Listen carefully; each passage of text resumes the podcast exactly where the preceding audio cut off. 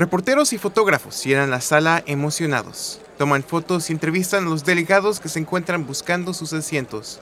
La tensión es tan abundante que uno se podría ahogar en él. Delegados de Estados Unidos se encuentran al pendiente de la hora. Esperan ansiosos para escuchar el anuncio. Después de una breve presentación en el escenario, un hombre con los hombros estrechos y cabeza calva se pasa al frente del escenario. Gracias, gracias por su atención. Solo quisiera expresar mi agradecimiento por todos los que no han recibido el puesto de anfitrión para la Copa Mundial. El entonces presidente de la FIFA, Sepp Blatter, está a punto de nombrar a los países anfitriones de la Copa Mundial para 2018 y 2022. El ganador de 2018, Rusia. Los ojos de todo el mundo están viendo el podio para escuchar el ganador de 2022. Los nominados son anunciados. Japón, Qatar, Australia, Corea del Sur y Estados Unidos. Blatter abre el sobre y lee un nombre. Qatar. La delegación del país medio oriental se levantó en gritos de emoción y felicidad, pero Estados Unidos se encuentra atónito, emboscado y enojado. Ellos eran los mejores posicionados para ganar la elección de 2022. Todo apuntaba a su candidatura victoriosa. ¿Cómo pudo ganar Qatar? El catarí Mohammed bin Amam se encuentra sentado y sonriendo al ver cómo su delegación ganó. Todo fue de acuerdo al plan. Buenos días, mi nombre es Tadeo Ruiz. Y yo soy Iván Reina. En esta serie exploramos Latinoamérica para buscar a los lugares más escondidos, las personas más enigmáticas y a las historias más misteriosas en El micrófono maldito. Esta semana se estrenó el debut de la Copa Mundial en Qatar. Por ser un evento que solo pasa cada cuatro años, quisimos enfocar los siguientes episodios en el fútbol y el lado oscuro de este deporte. El día de hoy nos enfocaremos en la Federación Internacional de la Asociación de Fútbol, también conocida como FIFA, y los escándalos de corrupción que han salido al aire relacionado con la victoria de Qatar como anfitrión de los Juegos del 2022. Pero para poder entender la red de corrupción de esta organización, tenemos que platicar de sus orígenes, que remontan al siglo pasado. Dentro de un edificio trasero de la Unión de Sociedades Francesas de Deportes Atléticos en París, un comité de siete países se juntó. El año era 1904. Fútbol estaba creciendo en popularidad, tanto así que se necesitó la creación de un grupo oficial que controlaba y regulaba este deporte internacionalmente. Así fue como el 21 de mayo de ese mismo año, Francia, Bélgica, Dinamarca, Holanda, España, Suecia y Suiza firmaron un pacto para crear a la FIFA. Desde entonces han acumulado poco a poco a más países para formar el conglomerado que se conoce ahora. Actualmente la FIFA agrupa 211 asociaciones o federaciones de fútbol de distintos países. Con esto genera más de 766 millones de dólares estadounidenses.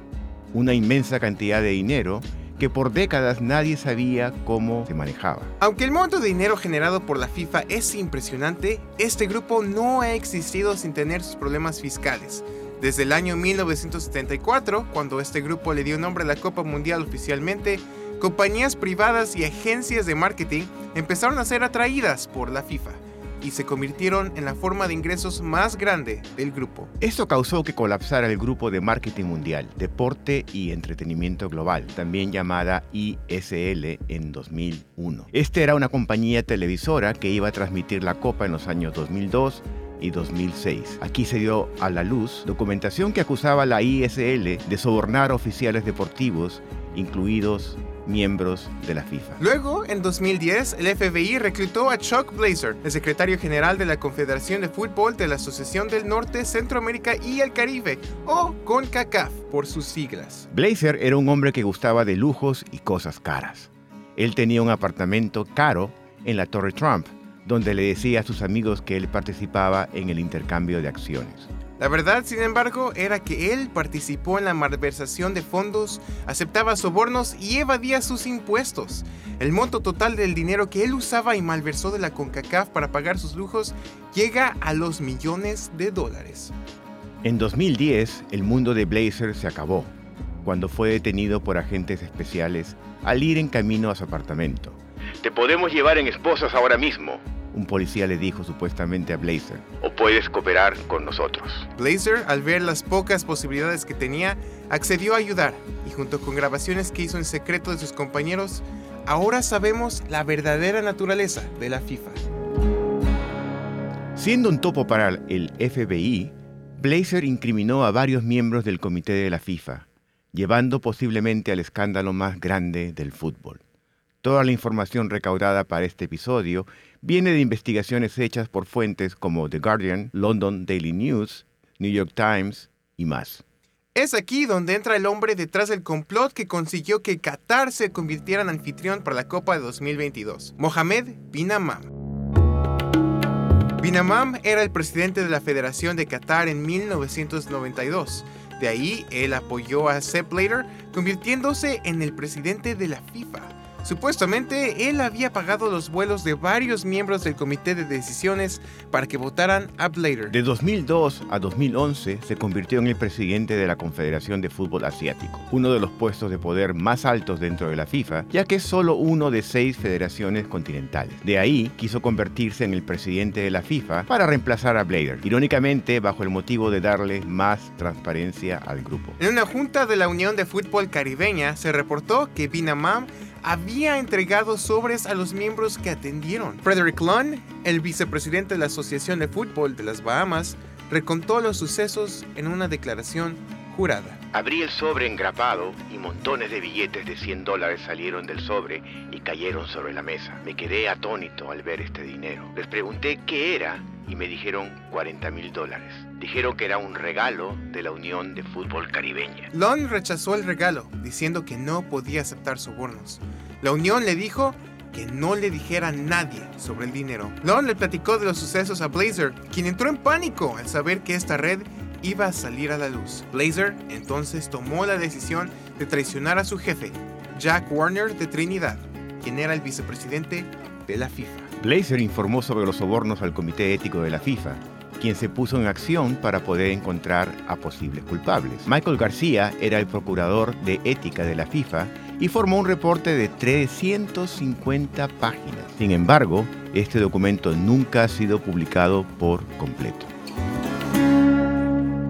Ahora es 2010 y los Estados Unidos estaban furiosos por recibir lo que ellos consideraban un robo de parte de Qatar el FBI se vio involucrado en investigar quién fue el responsable de que Qatar ganara.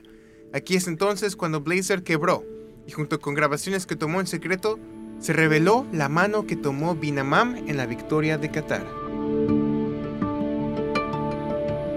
En total, 19 oficiales fueron acusados de corrupción y fueron expulsados indefinidamente de cualquier grupo asociado con el fútbol. Warner fue acusado de aceptar 450 mil dólares para votar por Qatar. Se estima que Bin Aman gastó más de un millón de dólares en votos comprados. A pesar de que todo esto salió a luz, Blatter aceptó los resultados y Qatar siguió como anfitrión para 2022. La corrupción en la FIFA va más allá que el simple compro de votos. El Departamento de Justicia de Estados Unidos publicó un reporte en 2015 que encontró oficiales aceptando sobornos de compañías de marketing para tener derechos exclusivos de distribución. No fue hasta 2016 que Blatter fue destituido de su poder, después de que un reporte de una firma de abogados americana descubrió que él, junto con Jeremy Valk, el secretario general de la FIFA, habían firmado cheques para el uno al otro de pagas de bonos y salarios con montos de dinero exorbitantes. Juntos habían acaparado más de 80 millones de dólares. Trazos de dinero votos comprados, sobornos ilegales. Todo forma parte del legado de la FIFA y sus fallas institucionales. Pero aún falta un último ámbito de controversia que envuelve a este mundial, el hecho de que tome parte en Qatar. Junto con temperaturas extremas, violaciones a derechos humanos y miles de muertes de trabajadores y constructores, Qatar es una de las sedes más controversiales que ha visto el deporte. En el próximo episodio indagaremos sobre las atroces condiciones encontradas en este país y el sombrío costo de este torneo. Este fue el micrófono maldito, escrito y producido por Tadeo Ruiz Sandoval. La narración fue hecha por él mismo y el doctor Iván Reina. Sintonízate el próximo sábado a las 10 de la mañana aquí en KOPN 89.5 FM. Es más que la radio, es radio de comunidad.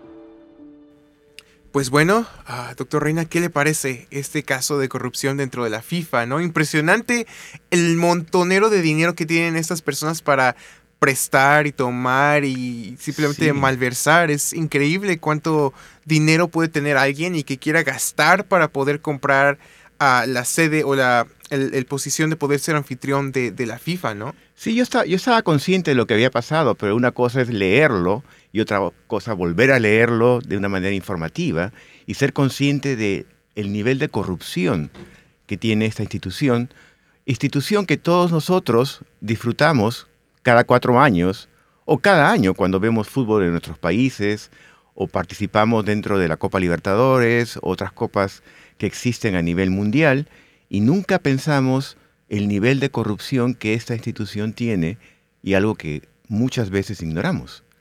Exacto, porque para muchos de nosotros, pues fútbol es fútbol, es un juego, vamos a ir para divertirnos, pero detrás de, la, del partido en sí, del equipo ganando, perdiendo, hay una organización que controla quién juega contra quién y cómo, y nunca sabes cuando un partido de verdad uh, haya sido justo o si hay este, árbitros que fueron comprados, porque todo esto es posible. Y es triste que tengamos que pensar en que si un partido fue uh, limpio o no, pero vivimos en esa realidad donde gente eh, en posiciones de gobierno dentro de la FIFA eh, han robado millones de, de, dólares. O sea, estas personas, uh, Richard este, Blatter y ese grupo de ejecutivos simplemente se escribían cheques del uno al otro y tomando fondos de la FIFA misma, ¿no? Sí, es terrible porque pensemos en, en términos del fútbol. Es un juego que tiene ciertas reglas y nosotros confiamos que la institución que regula las reglas como sería el árbitro de un partido de fútbol, va a ser lo justo y lo correcto. Entonces, por encima del árbitro está la asociación y luego la FIFA, que debería ser esta entidad que hace, que se asegura que todo sea justo y correcto. Y cuando vemos que la FIFA realmente es tal vez más corrupta que el peor árbitro del mundo, nos hace pensar que estamos bajo las manos o bajo el control de una especie de mafia que está utilizando el dinero para simplemente beneficiarse. Claro, lo que a mí más me impresionó de esto es el monto de dinero que tiene Qatar, que tienen esos países saudíes para poder este influenciar, eh, influenciar, así se dice, la palabra sí, influenciar sí. A, a, miembros de un comité para que los escojan. De hecho, hay una gráfica, si tengo tiempo de sacarla, que muestra el dinero que cada país ha ofrecido a la, al comité para que sean escogidos, ¿no? Porque es como, son costos de lobbying, de marketing para que la gente crea en ellos. Es como cuando lobistas, o lo, no sé cómo se dice. Lobistas, sí. Lobistas en, en, el gobierno a, abocan por este, abogan por diferentes causas. Esas personas abogan por su país y hacen donaciones, o en este caso regalos de sobres de 40 mil dólares. Y en total creo que platicamos que Mohamed bin Amam sobornó como un millón de dólares, así todo juntito al comité de la Conca, no, no la CONCACAF, de la el comité caribeño, Ajá. ¿no? Y, y, y, ponte a pensar, ponte a pensar, Tadeo, es no solamente que los, los, los altos dignatarios de Qatar o del gobierno o de la FIFA son corruptos, sino también los miembros, ¿no? Que han aceptado este dinero, en su gran mayoría. Solamente uno se, re, rechazó hacerlo y eso creó todo este, toda esta eh, investigación.